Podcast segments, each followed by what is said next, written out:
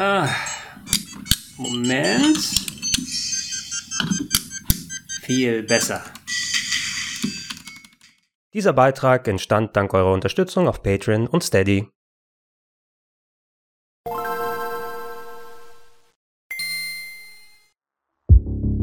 Schönen guten Tag und herzlich willkommen auf rpgheaven.de zu Gregor testet das Taito eGrid 2 Mini Arcade Cabinet für den Schreibtisch. Wenn es um Retro-Gaming-Hardware geht, dann bin ich ja gerne immer ganz vorn mit dabei, nach Möglichkeit. Und dieses Jahr gibt es vor allem zwei spannende Projekte für mich. Zu einem ist das der Amiga 500 Mini, aber da dauert es noch ein bisschen, bis der rauskommt. Und zum anderen das hier angesprochene und heute vorgestellte Taito eGrid 2 Mini. In Japan kann man schon seit dem letzten Jahr vorbestellen. Dort ist der Release für den 2. März angedacht. Hierzulande wird das Gerät aber auch offiziell erscheinen und zwar dank einen Games und Strictly Limited und da gebe ich einen Dank gerne hinterher, denn ihr könnt bei denen nicht nur das Gerät vorbestellen, sondern sie haben ja auch hier dieses Vorabmodell zur Verfügung gestellt, damit ich es euch vorstellen darf. Was genau ist aber eigentlich nun das eGrid Mini 2? Taito ist ja eine der ältesten Firmen im Videospielbusiness. Bereits seit den 70ern haben sie einen Spielhallen-Hit nach dem anderen produziert und das eGrid Mini 2 wurde nachgebildet nach den großen Arcade-Maschinen von Taito, in denen damals in den Arcades ihre Platinen gelaufen sind. 40 Games sind vorab verbaut, die ihr entweder an dem kleinen Automaten selbst spielen könnt, da sowohl ein Schirm als auch Controller und Buttons verbaut sind, aber ihr könnt auch USB-Gamepads anschließen und sogar per HDMI alles an den Fernseher ausgeben. Am ehesten lässt sich das Ganze mit dem Sega Astro City Mini Cabinet vergleichen. Das ist ja letztes Jahr herausgekommen und hat quasi das gleiche wie das eGrid Mini 2, nur eben für die Spiele von Sega gemacht. Allerdings hat das eGrid Mini 2 einen entscheidenden Unterschied und zwar, man kann den verbauten Bildschirm jederzeit drehen.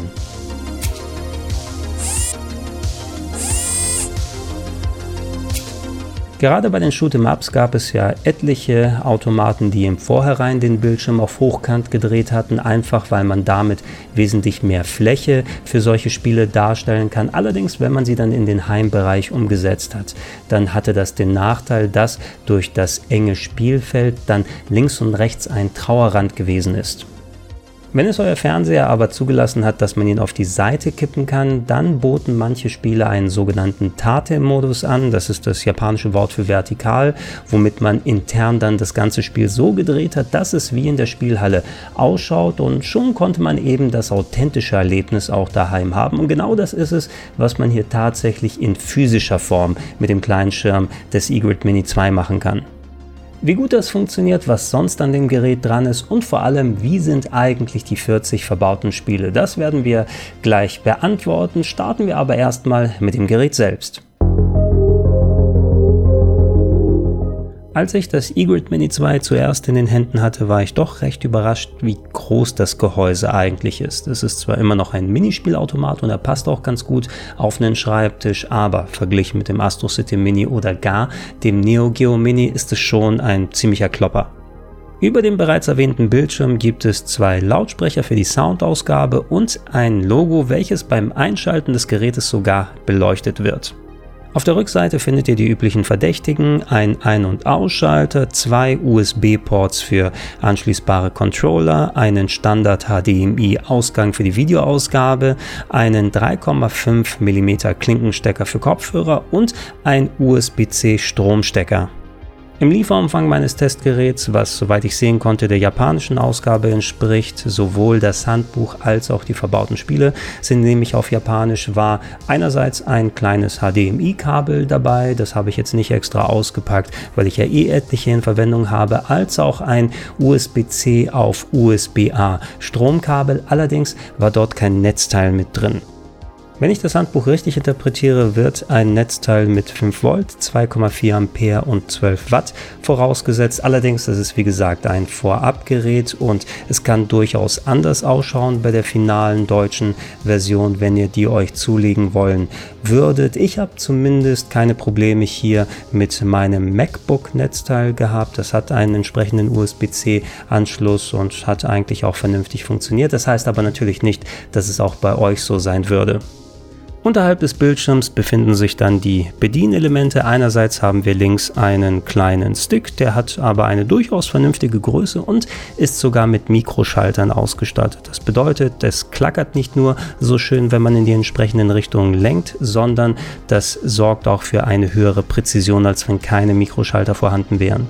Interessanterweise gibt es direkt unterhalb des Sticks eine Arretierfunktion, bei der man den Stick, der eigentlich auf acht Wege ausgelegt ist, also oben, unten, links, rechts plus die Diagonalen auf vier Wege dann umstellen kann. Dann sind die Diagonalen nämlich abgesperrt. Die Spiele variieren auf dem eGrid Mini 2 zwischen Games, bei denen man die Diagonalen beispielsweise nicht braucht und für solche Fälle könnt ihr das ein bisschen authentischer wohl haben und dann auf vier Wege umstellen. Meiner Erfahrung nach aber habe ich es jetzt nicht unbedingt gebraucht. Wenn die Spiele keine Diagonalen benutzt haben, dann habe ich einfach nicht in die Richtung gedrückt. Neben dem Stick findet man nun gleich insgesamt neun Knöpfe. Die drei ganz kleinen in der Mitte sind einerseits dafür gedacht, dass man eine virtuelle Münze nachwirft, Start für Player 1 drücken kann oder in das Menü des Gerätes kommt, um zum Beispiel Save State zu machen oder das Spiel zu verlassen. Für die eigentlichen Spiele sind gleich sechs Buttons reserviert, wobei nur die wenigsten Titel auf dem Gerät brauchen auch die vollen sechs Knöpfe. Bei den meisten ist es so, dass sich bestimmte Eingaben dann doppeln da drauf. Leider kann man die nicht selbst belegen. Allerdings ist es insbesondere bei Shootern so, dass die alternativen Eingaben dann auf Dauerfeuer gestellt sind und das ist immerhin ein kleiner netter Bonus. Groß was zu mäkeln an den Buttons habe ich jetzt nicht. Sie haben sich vernünftig drücken lassen und sind auch nicht hängen geblieben. Allerdings, es wäre doch ganz schön gewesen, wenn sie wie beim Stick auch Mikroschalter verbaut gehabt hätten. Und zu Beginn war ich noch ein bisschen verwirrt darüber, welcher Button eigentlich was macht, weil sie nicht die Buchstaben draufstehen haben, die dazugehören. Allerdings mit etwas Eingewöhnungszeit, dann ist das auch nicht wirklich ein Problem danach. Kommen wir zum verbauten Bildschirm, der abgesehen von der Drehfunktion eigentlich ganz vernünftige Specs bietet. Er hat eine Bildschirmdiagonale von 5 Zoll, ist mit einer 4 zu 3 Aspect Ratio ausgestattet, also wie ein klassischer Röhrenmonitor und bietet eine Auflösung von 1024 x 768. Leider spiegelt das Display doch einigermaßen. Das merkt man vor allem, wenn man Games zockt, die mit ähm, dunklem Hintergrund ausgestattet sind. Wundert euch also nicht, wenn ihr euch ab und zu mal selbst in die Augen schauen dürft. Ansonsten sind aber die Helligkeitsverhältnisse ganz vernünftig. Der Schirm hat eine gute Strahlkraft und die Helligkeit lässt sich dazu stufenweise digital über das Menü einstellen. Leider gibt es abgesehen davon sehr, sehr wenig Darstellungsoptionen, nämlich eine einzige und die nennt sich Filter.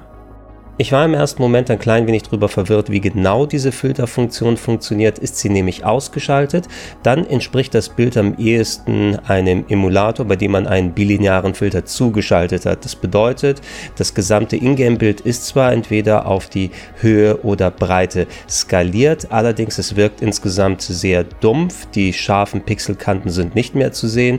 Der Vorteil daran ist, dass da aber auch jegliche Scrolling-Artefakte damit vermieden werden. Schaltet man hingegen diese Filteroption auf ein, verschwindet dieser Schleier und man kann die scharfen Pixel auf dem kleinen Bildschirm erkennen. Allerdings sorgt das bei einer bestimmten Anzahl von Titeln auch für Scrolling-Artefakte. Das bedeutet also, dass die interne Auflösung dieser Spiele nicht mit einer Ganzzahl auf die entsprechende Bildschirmhöhe oder Breite skaliert werden konnte und äh, zum Beispiel bei solchen Titeln wie Kadash oder Rastan, wenn es um fein detaillierte Hintergründe geht, da sieht man ganz deutlich, dass dass da bei jeder Bewegung ein Flackern und Ruckeln ist. Das ist ein bisschen schade und hätte auch durchaus mit mehr Bildoptionen vermieden oder zumindest vermindert werden können. Aber wenn man auf einen 4 zu 3 Bildschirm mit 1024 x 768 Auflösung gehen muss, diese Titel, die da enthalten sind, sind in einem Zeitraum von über drei Jahrzehnten entstanden und kommen mit allen möglichen internen Auflösungen und Aspect Ratios daher.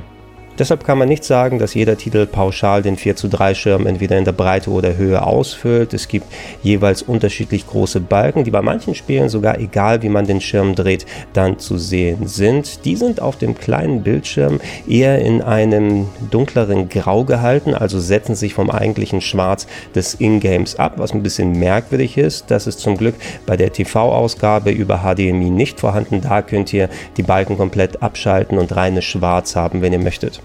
Apropos HDMI, habt ihr das Kabel entsprechend angeschlossen und das eGrid 2 Mini eingeschaltet, dann wird nach dem Bootvorgang der interne Bildschirm abgeschaltet, so dass das Ingame-Bild mit 720p at 60 ausgegeben wird. Allerdings, wenn ihr möchtet, könnt ihr immer noch den Stick als auch die Knöpfe auf dem Gerät benutzen.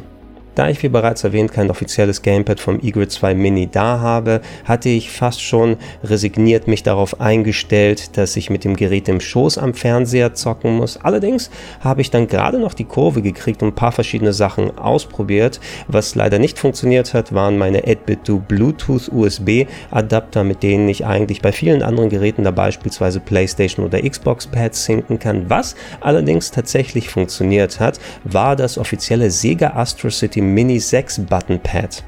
Das hat nämlich beinahe die exakt gleiche Buttonbelegung wie die eGrid 2 Mini Gamepads, die es separat zu kaufen gibt. Mit einer kleinen Ausnahme, es fehlt nämlich die Menütaste auf dem Gamepad. Ich kann zwar Münzen einwerfen und die Spiele starten und auch alles zocken und die entsprechenden Knöpfe drücken, will ich aber ins Menü gehen, um beispielsweise Save States dann zu speichern oder zu laden oder aus dem Spiel rauszugehen, dann muss ich kurz an die Konsole selber. Also bin ich dann für die Spiele, die wir uns gleich anschauen werden, mindestens 40 Mal auf aufgestanden, um dann zum nächsten Spiel zu wechseln.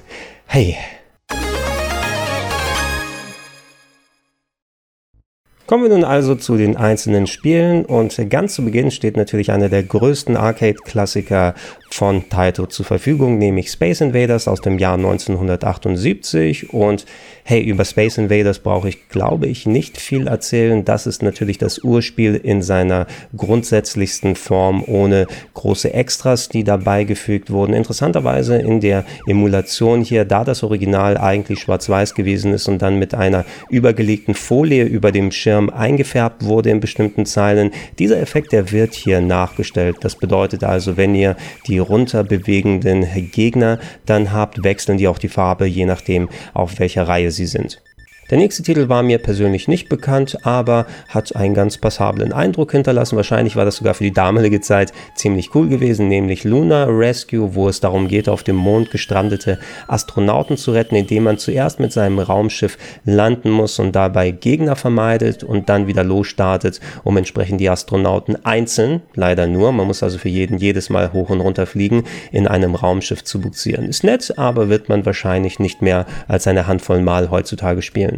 Bei Steelworker musste ich schon eine Handvoll Mal probieren, bis ich das Konzept drauf hatte, aber danach schien es auch ein nettes kleines Game zu sein. Es geht darum, dass ihr einen Arbeiter, der so ähnlich wie bei den Lemmings sich von alleine von links nach rechts bewegt, der ist auf einer Baustelle und man muss ihm durch das Auswählen von Stahlträgern dann einen entsprechenden Pfad bauen, um auf der rechten Seite anzukommen und dabei muss man beachten, dass es teilweise schon vorgefertigte Stücke gibt oder dass die Endhaltestelle sozusagen mit einer unterschiedlichen Höhe positioniert ist. Ist durchaus äh, nicht unknifflig, muss ich sagen, aber auch das wäre was wie bei Lunar Rescue, wo ich wahrscheinlich nach ein paar Mal dann auch genug davon habe.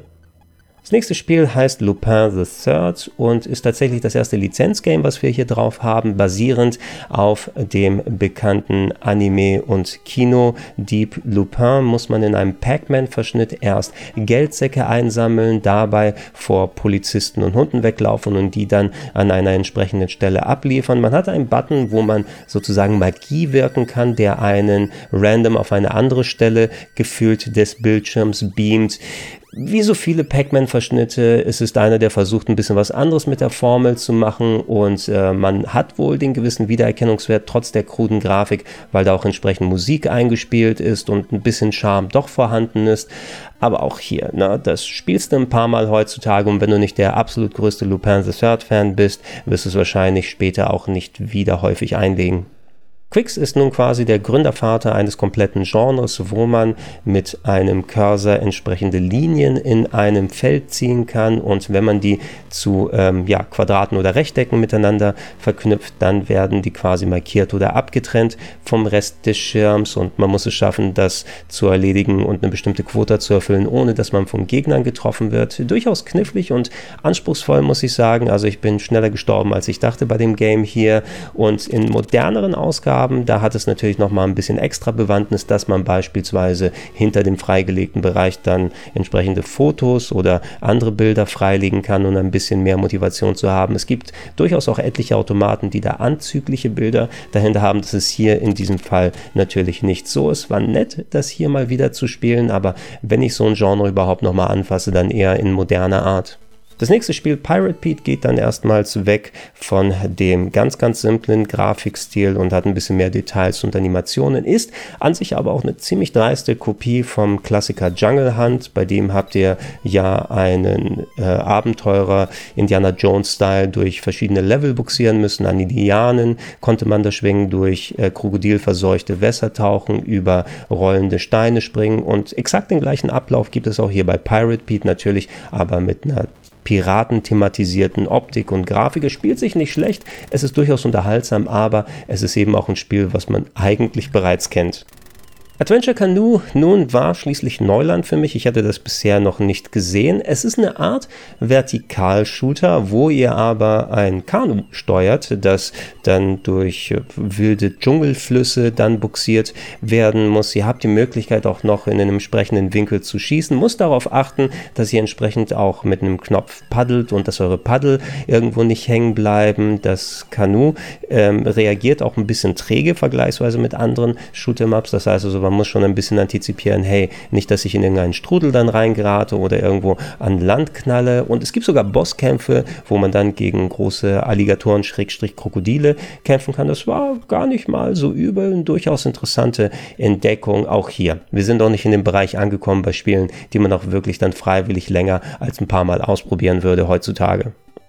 Elevator Action nun ist der vielleicht bis dato größte Hit auf dem Gerät, abseits von Space Invaders natürlich. Und äh, ihr schlüpft in die Rolle von einem Dieb, der auf dem Dach von einem Haus reinkommt und äh, dort durch ein ja, Hochhaus per Aufzügen, Rolltreppen und so weiter sich fortbewegen muss, in Türen nachschaut, um da geheime Dokumente und andere Sachen zu finden und dabei versucht, nicht von den Gegnern getroffen zu werden.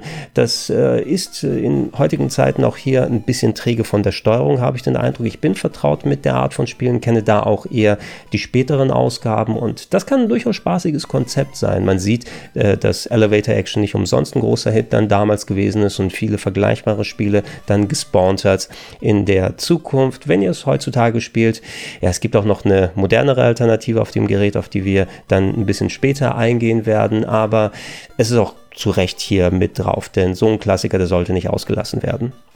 Check and Pop ist ziemlich interessant, äh, insbesondere von einem Punkt aus, nämlich euch werden eventuell die Gegnerdesigns hier bekannt vorkommen, denn die sind zum Teil viele Jahre später für Bubble Bobble wieder verwendet worden.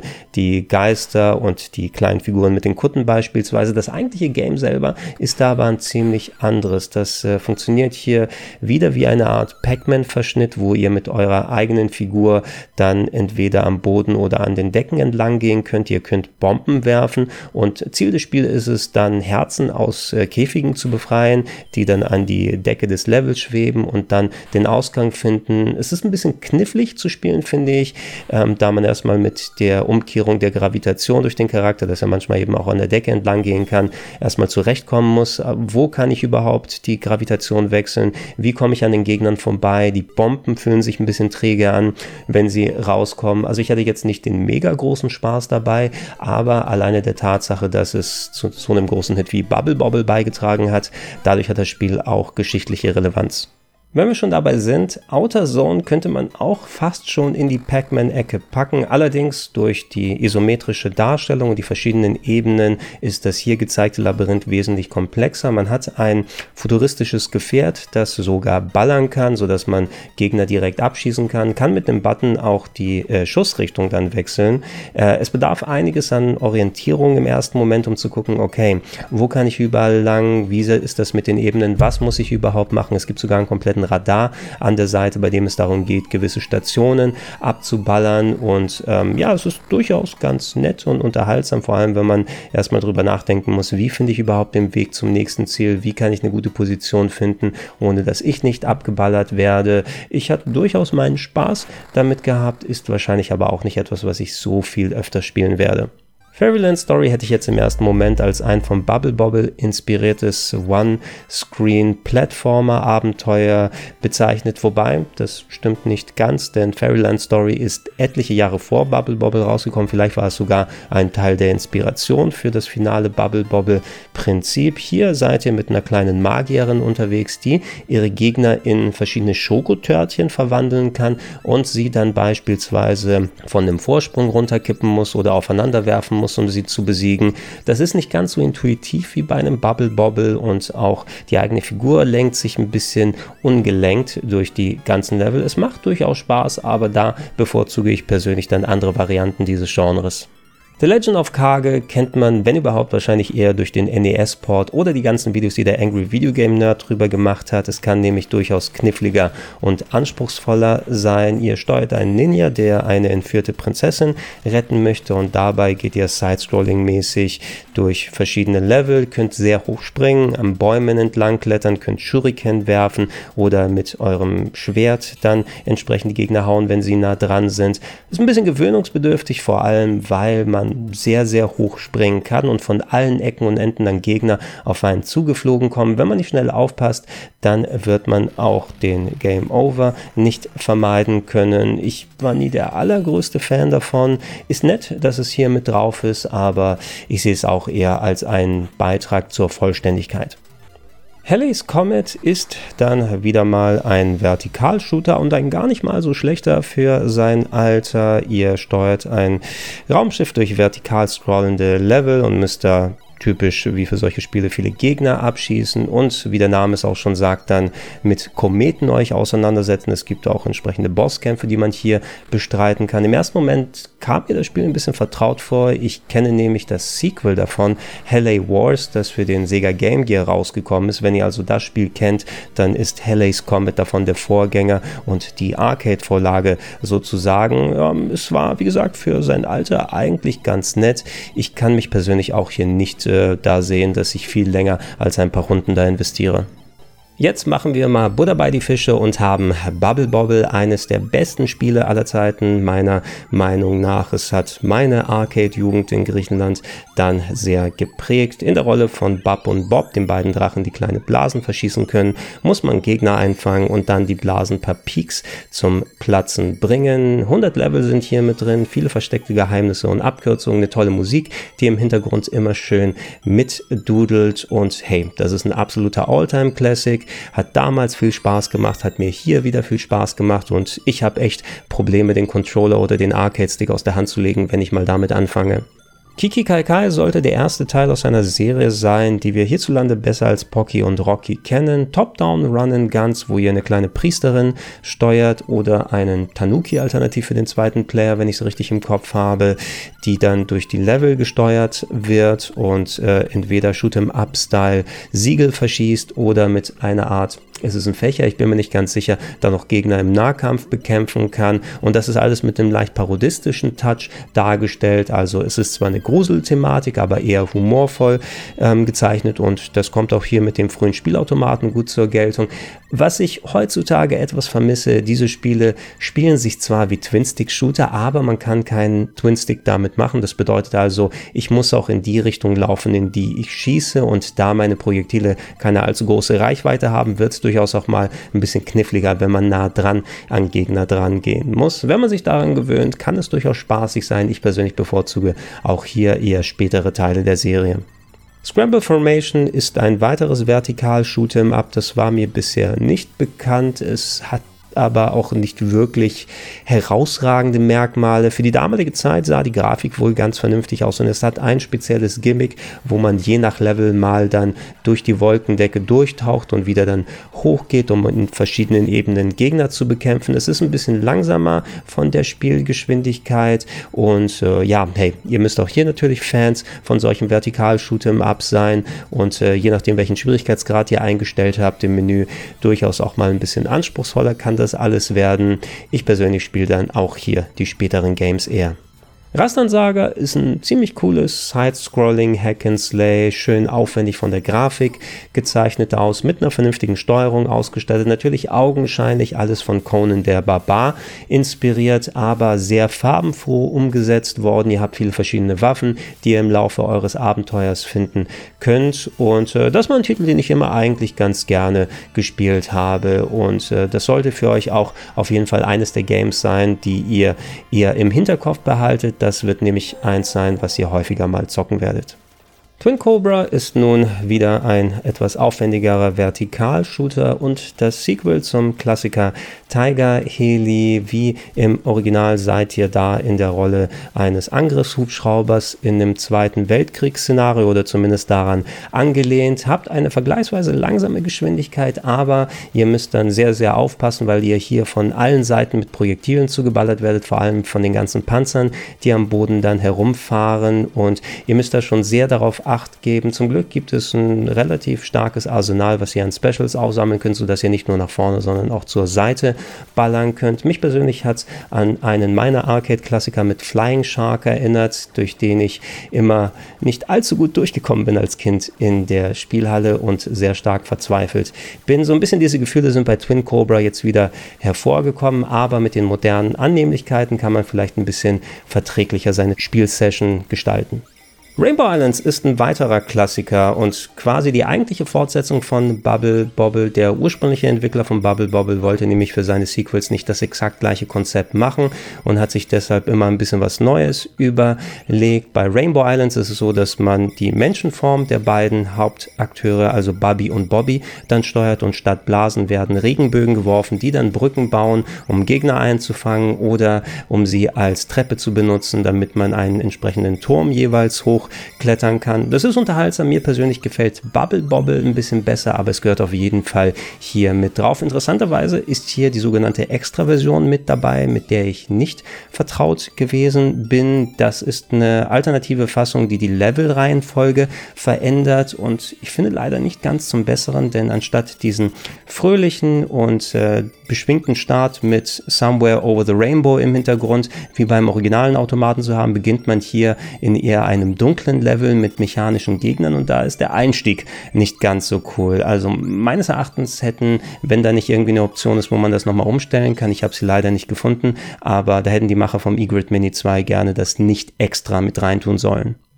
Ramais, Ramais, je nachdem, wie man das aussprechen soll, ist ein weiterer Pac-Man-Klon und interessanterweise ein ziemlich später. Also für die Ära waren solche Titel, wo es rausgekommen ist, eigentlich schon aus der Mode gefallen. Anstatt irgendeine Figur oder ein anthropomorphes Tier durch Labyrinthe zu steuern, ist man hier sogar mit einer Story unterwegs. Äh, man fährt auf einem Motorrad und versucht seinen Bruder zu retten, der wie auch immer von Leuten entführt wurde. Und äh, die Labyrinthe hier, die sind äh, durchaus auch mal ein bisschen aufwendig aufwendiger, die Gegner sind andere Vehikel, denen man dann ausweichen muss, es gibt Einbahnstraßen und so weiter. War unterhaltsam für eine Session, aber ist nicht wirklich meins am Ende.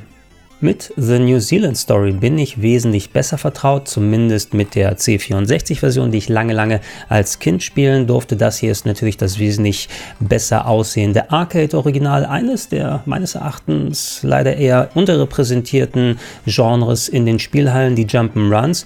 Die werden ja nicht so häufig bedient, aber The New Zealand Story war da eine schöne Ausnahme. Das Spielprinzip, bei dem ihr einen kleinen knuffigen Vogel steuert, der seine von einem riesigen Wal Walross entführten Freunde befreien möchte. Die warten am Levelende immer in einem Käfig auf einen. Dazu hüpft man und ballert sich und äh, schwebt auf Luftballons durch verschiedene eher kleinteilige Level, darf ab und zu auch mal Bossgegner bekämpfen und das fand ich ziemlich unterhaltsam umgesetzt. Es hat einen ähnlichen schönen Knuddelfaktor wie Bubble Bobble. Für mich persönlich sieht aber wesentlich bunter aus, hat auch eine sehr einnehmende Musik. Also ich habe das sofort im Gehör, wenn ich wieder The New Zealand Story sehe oder davon lese oder es wie hier nochmal erleben kann. Und für mich ist das auf jeden Fall auch eines der Highlights hier mit drauf. Auch auf den nächsten Titel gebe ich sehr große Stücke, wobei ich konnte den nie richtig geil spielen und werde das in Zukunft wahrscheinlich auch nicht wegen meiner doch recht angestaubten Reflexe. Ich spreche von Tatsujin, zumindest so heißt das Spiel in der hier enthaltenen japanischen Originalfassung. Ich habe es damals auf dem Mega Drive besessen unter dem Namen Truxton und das ist wie gesagt ein Vertikalshooter mit äh, schön großen Sprites, mit knalliger Action. Äh, herausragendes Merkmal war natürlich die Smart Bomb in Form eines riesigen Schädels, wenn man sie gezündet hat, aber ansonsten auch schöne Grafik, knallige Musik, nur eben ein enormst hoher Schwierigkeitsgrad. Ich bin damals schon nicht besonders gut damit zurechtgekommen und äh, auch wenn man hier in den Settings die Schwierigkeit ein bisschen runterdrehen kann, es bleibt trotzdem ein sehr, sehr anspruchsvolles Game für eher versierte Shoot'em-up-Fans. Bei Don Doku Don kamen mir die Charaktere zu Beginn ein bisschen vertraut vor. Ich glaube, das liegt daran, dass ich einen Teil aus der Serie, wo diese Figuren drin vorkommen, für ein Retro Club Special mir zuletzt angeguckt habe. Da wurde es nämlich als Vorlage benutzt, um ein Super Mario Bootleg Spiel draus zu machen. Das allerdings ist wohl das Original und das Ursprungsgame. Kein Jump'n'Run, sondern sehr ähnlich wie Bubble Bobble und Fairyland Story ein Single Screen Platformer. Hier steuert ihr kleine Männchen mit einem Hammer, die Gegner platt hauen und aufnehmen nehmen können, um sie dann zu werfen. Man muss immer selber gucken, solche Variationen vom Bubble Bobble Thema. Wie gut spielt sich das? Äh, wie ist das Gimmick ausgelegt? Wie macht es Spaß? Es funktioniert schon ganz gut und es sieht auch nett aus, hat ein paar kreative Ideen im Gegner und Leveldesign und es hat mir durchaus Spaß gemacht. Rein aus persönlicher Präferenz bleibe ich natürlich bei Bubble Bobble, aber das ist was, wo ich mir durchaus überlegen könnte, mehrere Runden ab und zu mal zu investieren.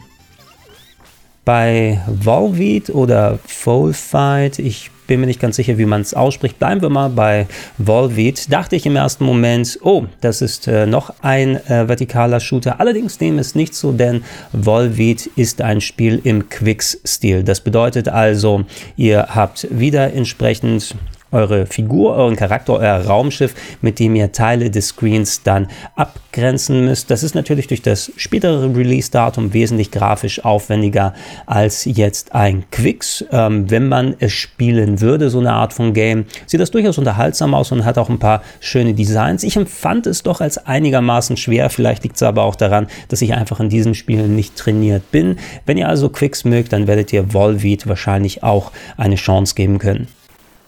Kommen wir zu Violence Fight, einem Fighting Game, einem Beat'em Up oder man kann eher sagen Arena-Kampfspiel, nicht unähnlich zu Pit Fighter, wo man mit dem Charakter unterwegs ist in einer abgegrenzten Fläche und sich dann mit anderen großen Sprites kabbeln darf. Äh, das ist ein Game, was insbesondere der Angry Video Game Nerd im Blick hatte bei seinen Videos, weil einfach die englische Story und die Loka total durch den Wind sind und die ganzen abstrusen Texteinblendungen und äh, Charakter Charakternamen. Das Spiel selber ist schon ganz unterhaltsam, muss ich sagen, vor allem weil du sehr, sehr große Sprites und einfach diese Verrücktheit drumherum hast. Das Spielen an sich hat mir ein bisschen weniger Spaß gemacht, muss ich zugeben. Ich bin da eher bei traditionellen Fighting Games oder Beat'em Ups. Diese Arena-Sachen, die sind nicht so ganz meins. Äh, für einen Lacher ist es aber ganz gut und wie gesagt, die Sprites sind schön groß und hübsch designt worden.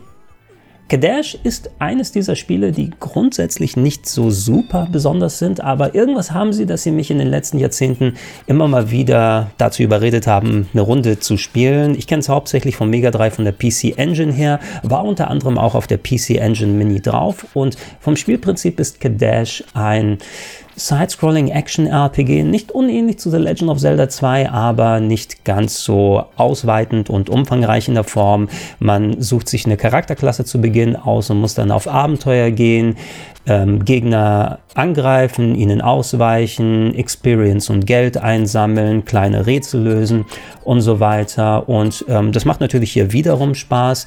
Ein kleiner Wermutstropfen, da ich, wie erwähnt, hier die japanische Version vom Egrid 2 Mini habe und äh, trotz Ländereinstellung, dass man englische Texte für das Gerät einstellen kann, leider die Spiele alle in der japanischen Originalversion immer dargestellt werden. Das ist einer der Titel, die sehr textlastig sind und alle Textboxen sind hier in Japanisch gehalten. Dementsprechend könnte es etwas kniffliger sein, da voranzukommen oder man muss Trial and Error machen, wenn man der japanischen Sprache nicht mächtig ist. Und ja, da hoffe ich mal, dass bei der europäischen Version vom eGrid 2 Mini zumindest die lokalisierte Fassung mit drauf ist. Ansonsten ist das nämlich ein netter kleiner Titel, vielleicht ein bisschen knifflig und anspruchsvoll, aber auch hier mal wieder etwas anderes. Mizubaku Adventure oder besser bekannt im Westen unter dem Titel Liquid Kids, äh, unter anderem auf der PC Engine respektive dem TurboGrafx 16 im Heimbereich rausgekommen oder in einer mittlerweile sehr, sehr teuren Sega Saturn Version, ist ein sehr schönes Side-Scrolling Puzzle-Action-Game, wird gerne inoffiziell zur Bubble Bobble Serie hinzugezählt, auch wenn es nicht ein offizieller Titel ist, aber ihr seid mit einem kleinen Schnabeltier, glaube ich, ist es unterwegs, das äh, Blasen voller Wasser werfen kann müsst dann immer in kleinen Level das Ziel erreichen. Nicht ganz unähnlich zu der New Zealand Story, nur hat man hier lauter Physik- und Wasserspielereien, kann mit den Luftblasen arbeiten. Es ist ein sehr farbenfrohes Game, in dem man unterwegs ist und das, das hat mir persönlich immer sehr viel Spaß gemacht. Äh, wie erwähnt, es wird gerne mal so inoffiziell in die Bubble Bobble Serie mit reingetan, zu solchen Titeln wie auch Rainbow Islands und Parasol Stars, welches leider äh, hier nicht auf dem Gerät drauf ist, da es ja keine Arcade-Fassung von Parasol Stars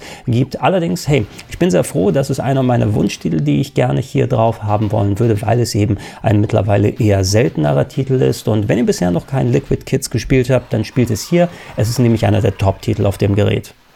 Gun Frontier kannte ich bisher noch nicht. Ein weiteres Vertikal-Shoot'em-up, bei dem die Besonderheit wohl ist, dass die Raumschiffe, die man steuern kann, sich auch in große Pistolen dann verwandeln können. Zumindest sehen die im Intro so danach aus. Vom Spiel selber hat es mich wieder ein bisschen an Twin Cobra erinnert. Äh, vor allem, weil man äh, wieder mal dann Panzer auf dem Boden hat, die einem angreifen.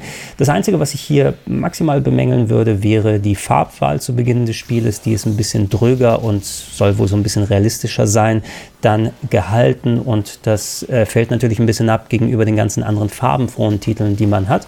Aber das kann ja auch Programm sein und grundsätzlich hat sich eigentlich ganz flüssig und spaßig gespielt. Würde ich wahrscheinlich persönlich sogar heutzutage eher einem Twin Cobra bevorzugen, weil man da eben einen leichteren Zugang hat. Ähm, Probiert es einfach selber mal aus. Runark oder auch bekannt als Growl ist ein waschechtes Beat'em Up, ähm, schön bunt und spielt sich auch ganz fluffig. Hatte ich sogar schon mal im Retro Club vorgestellt, wo es um Games mit Indiana Jones verschnitten ging. Einer der vier spielbaren Charaktere sieht nämlich sehr stark wie Indiana Jones aus. Die Story ist so ein bisschen anders als bei vergleichbaren Games. Es geht nämlich darum, einer Gruppe von Wilderern auf die Pelle zu rücken, die gerade dabei sind, Tiere zu fangen und zu quälen. Und wenn man sie befreit, dann ähm, kämpfen die Tiere auch auf der eigenen Seite Seite teilweise mit. Man hat ein ziemlich großes Arsenal auch an Schusswaffen mit dabei, die erstaunlicherweise, das hatte ich irgendwie überhaupt nicht im Blick, ähm, tatsächlich mal ein bisschen ähm, höhere Gewaltdarstellung hier haben mit äh, Gegnern, die in Einzelteile zerteilt werden können. Also es sieht nicht so ultra blutig aus, aber man sieht schon ein paar Körperteile hier und da herumfliegen. Aber ansonsten hat es eher so einen comic-lastigen Touch mit großen Buchstaben, die auch auf dem Bildschirm auftauchen. Und ähm, das ist ein ziemlich unterhaltsames Game und würde ich auch auf jeden Fall empfehlen, mal ein paar Runden Stunden damit zu verbringen. Hattrick Hero ist das einzige Sportspiel, was auf dem Minispielautomaten drauf ist und wie der Name sagt, ein waschechtes Fußballspiel. Eines der passableren, muss ich sagen. Äh, nicht unbedingt mein bevorzugtes. Da spiele ich in der Arcade gerne eher die Super Sidekicks Games vom Neo Geo. Allerdings, äh, es hat ein paar nette grafische Effekte, vor allem wenn mal reingezoomt wird in bestimmten Situationen. Es spielt sich auch relativ fix, äh, hat nicht so viel Varianz in der Steuerung. Man muss alles auf zwei Knöpfe dann quasi verteilen, die dann mehrfach belegt sind, also ein bisschen trainieren, je nach nachdem, wie es funktioniert. Lustigerweise, ähm, ihr habt auch einen Schiri, der die ganze Zeit unterwegs ist und der teilweise auch im Weg stehen kann und umgenietet wird. Und äh, auf der Bande steht Sateus. Warum auch immer. Wenn man also ein Tor schießt und dem dran vorbeiläuft, dann denkt man an den guten alten Lodder. War schon ganz nett. Auf The Ninja Kids war ich durchaus gespannt, muss ich sagen. Ich hatte ein bisschen was in der Vergangenheit darüber gehört, dass es ein ganz spaßiges Beat'em Up sein soll und das hat sich bei meiner Session hier auch grundsätzlich eigentlich bestätigt. Es äh, macht Spaß beim Spielen, man hat sehr abgedrehte Charaktere, mit denen man unterwegs ist. Es gibt teilweise einfallsreiche Ideen beim Gameplay, wo das Standard Beat'em Up Konzept dann auf den Kopf gedreht wird und auf einmal ist man vertikal unterwegs und darf eine Häuserwand hochkraxeln. Also es gibt immer wieder kleine Überraschungen, die das das Ganze locker halten. Was ich aber auch gemerkt habe, ist, dass Ninja Kids leider eines dieser Spiele ist, die bei bestimmten Gegnerdesigns durchaus sehr stark in die Klischeekiste gegriffen haben. Eine Sache, die damals in Japan wahrscheinlich nicht für groß viel Aufsehen gesorgt hat. Es gibt ja viele japanische Medien aus der Zeit, die nicht unbedingt mit Fingerspitzengefühl da umgegangen sind für heutige Verhältnisse, aber hinterlässt das doch einen eher schale Nachgeschmack und ich bin mal gespannt darauf, ob dieses Spiel in der Form überhaupt in der westlichen Fassung mit dabei sein wird oder nicht. Abgesehen davon nämlich ist es ein ganz unterhaltsames Game. Metal Black ist die Fortsetzung zu Gun Frontier, was wir hier bereits auf der Collection besprochen haben und interessanterweise nicht wie Gun Frontier ein Vertikalshooter, sondern ein Horizontal-Shooter im Up. Ein bisschen analog zu den beiden Spriggan Games auf der PC Engine. Da war ja auch Teil 1 ein Vertikalshooter und Teil 2 horizontal angelegt. Hier sollte das Game wohl auch ursprünglich mal ein Spiel aus der Darius-Serie sein. Da werden wir später noch mal ein bisschen drüber sprechen, wenn wir zu einem Titel kommen, der hier auch auf der Collection drauf ist. Allerdings hier hier in dem Game hat man jetzt es mit einer dystopischen Zukunft zu tun, wo man durch zerstörte Landschaften dann fliegt, die grafisch sehr hübsch dargestellt wurden, auch ein schräger Sound hinten dran. Es gibt ein spezielles System, bei dem man ständig an äh, Ballerenergie aufsammeln ist, die man entweder dazu sammeln kann, um seinen Standard-Shooter dann zu verbessern, also den Laser, den man benutzt, oder um die ab und zu in einer großen Explosion wie eine Smart Bomb loszulassen. Also muss man da ein bisschen managen, mehr als bei vergleichbaren Shooter. Ich fand es ganz unterhaltsam, muss ich sagen. Es hat mich auch ein bisschen mehr gefesselt als Gun Frontier. Und ich finde es immer ganz nett, wenn auch Spiele aus der eigenen Serie sich mal was wagen und nicht das gleiche nochmal in schöner oder besser für die Fortsetzung machen. Also nettes Ding. Rayforce hingegen ist ein Vertikalshooter und vielleicht mein liebster Vertreter des Genres hier auf dem Gerät drauf. Es ist das späteste Spiel aus der Gattung, was dementsprechend zu einer schönen visuellen Umsetzung geführt hat. Mit dem Raumschiff im Weltraum unterwegs habt, typisch wie für solche Games auch zwei verschiedene Ebenen, die ihr bedienen könnt. Einerseits das wegballern, was vor euch ist, aber auch im Hintergrund Sachen per Lockern anvisieren und wegballern. So ein bisschen wie die Panzerdragoon Games, ohne aber dass man die Perspektive wechselt. Vielleicht kann man auch ein bisschen Twin Beam mit reintun, wobei es da schon ein klein wenig limitierter gewesen ist. Und hey, es spielt sich gut, es sieht sehr gut aus und äh, es hat sich vor allem auch ein bisschen verzeihlicher für mein Gefühl angefühlt, als es jetzt so ein Tatsujin respektive Truxton gewesen ist. Und äh, wenn ich einen Vertikalshooter darauf zocke, dann wird es aller Wahrscheinlichkeit nach am ehesten Rayforce sein. Kaisernackel ist ein waschechtes Fighting Game im Sinne von Street Fighter 2. Damals musste ja so ziemlich jeder Automatenhersteller seine eigene Version eines solchen Titels dabei haben. Was an Kaisernackel ganz gut ist, ist, dass da recht schöne und große Sprites sind, die auch gut dargestellt werden. Insbesondere bei den Stages hat man sich Gedanken gemacht, die so ein bisschen wie, sagen wir mal, Dead or Alive 2 auch mit verschiedenen Parts aufwarten, so dass man sich irgendwie durch eine Seite durchbrechen kann und auf einmal kämpft man in einem anderen Bereich und das haben zumindest nicht so ultra viele 2D Fighting Games geboten. Das Charakterdesign selbst könnte natürlich origineller sein und das Spielkonzept macht hier nicht wirklich was Neues, aber es ist auch ganz gut, dass hier auch ein Beat'em Up drauf ist und es geht auf jeden Fall wesentlich schlechter als mit Kaisernackel.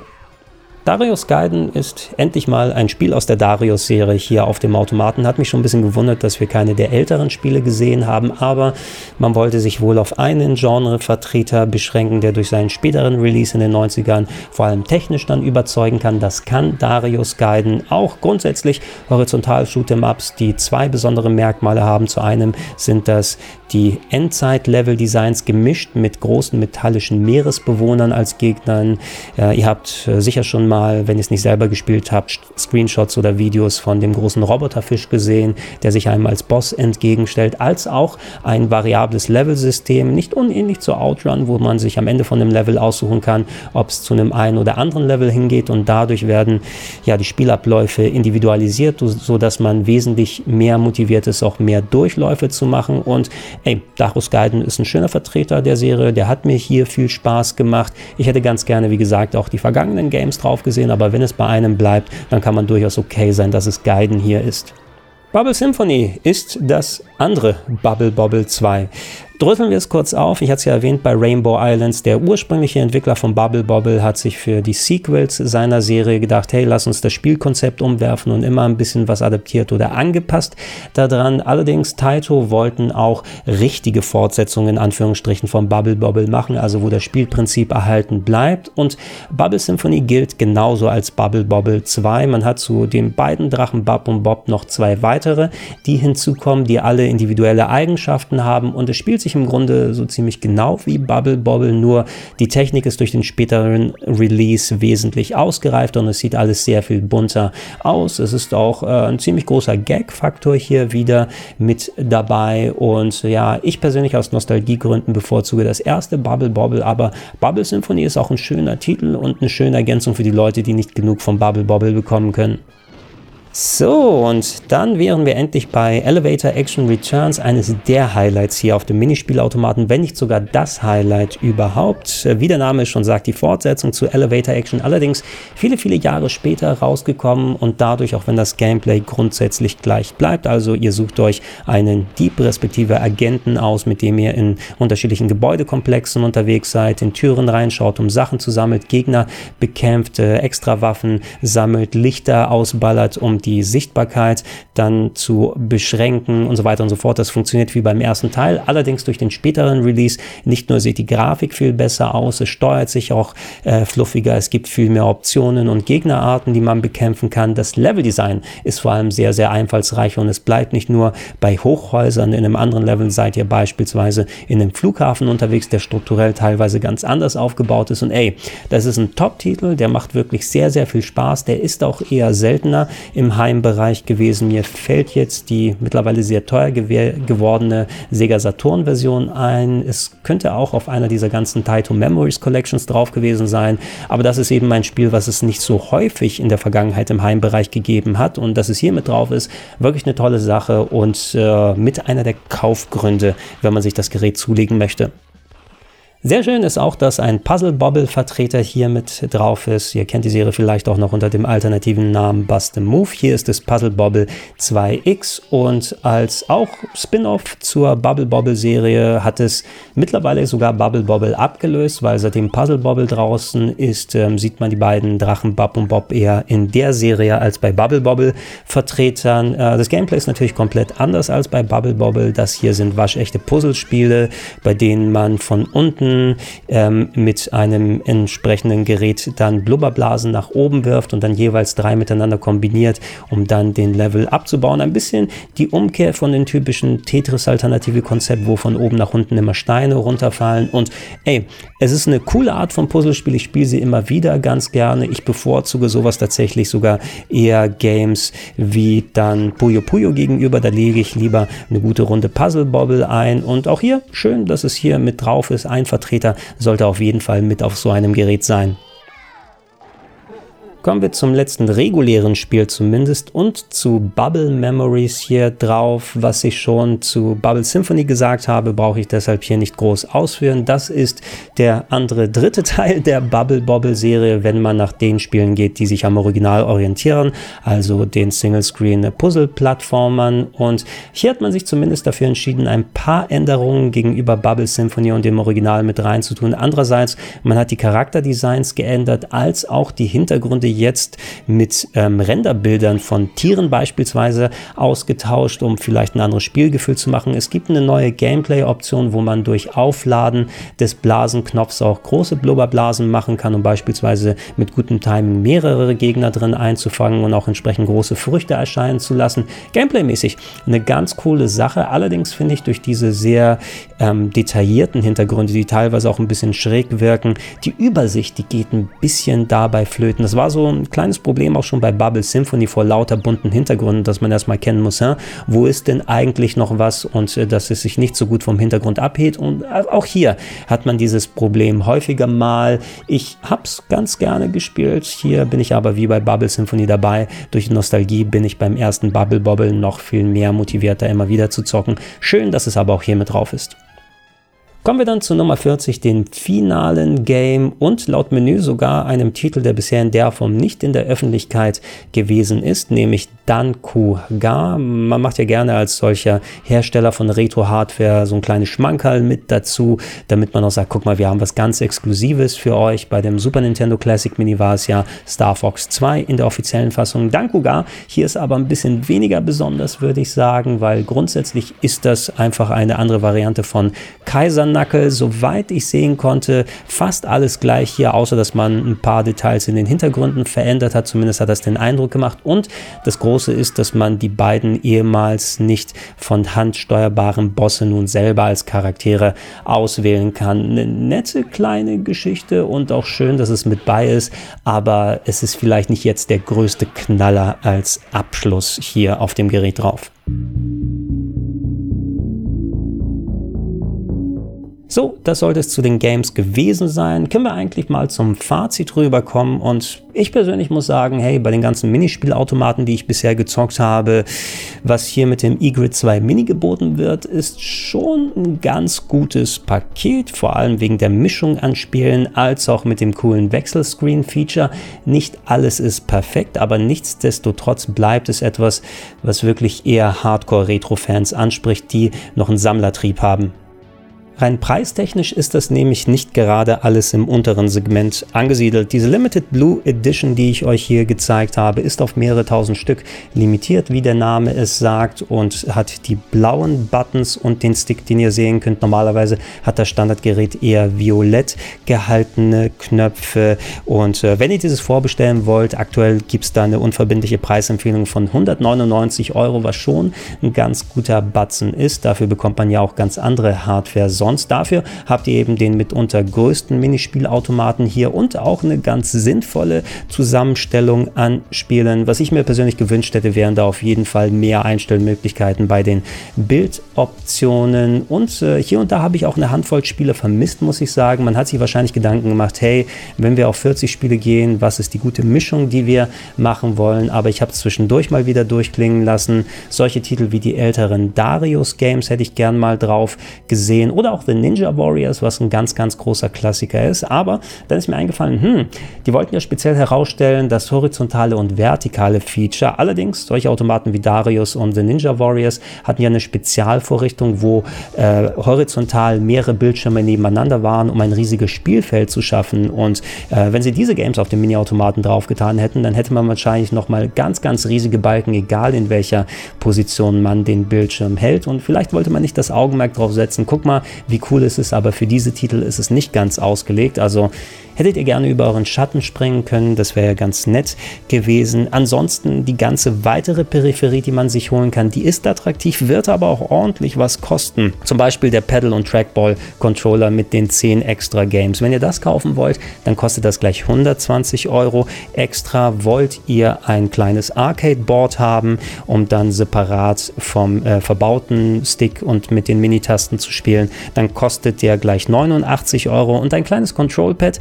wird dann immerhin 35 Euro ungefähr kosten und äh, ja, es ist spezialisierte Hardware, aber wenn man alles haben möchte, da kommt auch ordentlich was zusammen. Es gibt ähm, eine sogenannte Game Center Blue Edition, die wohl alles gleich mit drin haben soll, die aber dann gleich 439,99 Euro kostet. Also behaltet das alles im Hinterkopf, wenn das für euch jetzt irgendwie attraktiv erscheint. Man muss doch schon ordentlich in die Tasche greifen, um sich das Ding nach Hause zu holen.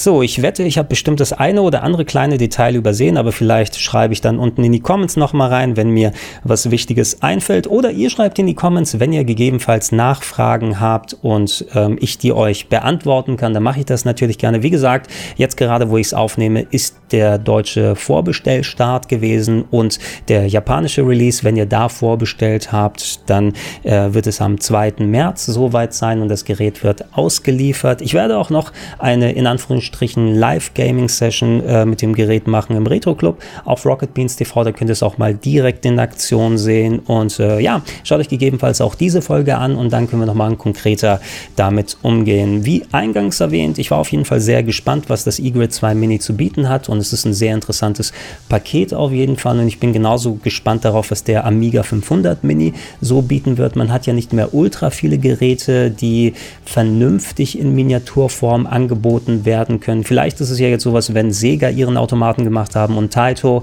warum auch nicht sowas von Konami oder Capcom, wobei Capcom hatten ja quasi ihren ähm, Capcom Arcade Stick schon gemacht, der in Form des äh, Capcom-Logos gewesen ist, wo da durchaus auch ein paar interessante Arcade-Games verbaut wurden. Das ist ja bis dato, glaube ich, die einzige Möglichkeit, die offizielle Arcade-Version von Alien vs. Predator im Heimbereich zu spielen, wenn man die nicht emulieren möchte. SNK haben ja auch ihren Minispielautomaten gemacht, haben auch Controller mit verbauten Spielen und ja, es ist natürlich immer noch Tür und Tor offen für andere Hersteller, was zu machen. Ansonsten, wenn es das aber auch wäre, ey, auf diese Idee mit dem drehbaren Bildschirm zu kommen, erstmal, das muss man auch machen und das ist ein Ding, was gerne auch mal kopiert werden kann. Schreibt eure Meinung in die Comments, fragt gerne nach. Wenn ihr es noch nicht macht, würde ich mich freuen, wenn ihr mich auf patreon.com slash rpgheaven oder steadyhq.com slash rpgheaven unterstützt. Wenn ihr schon macht, sage ich danke und habt einen schönen Tag. Bis Densen.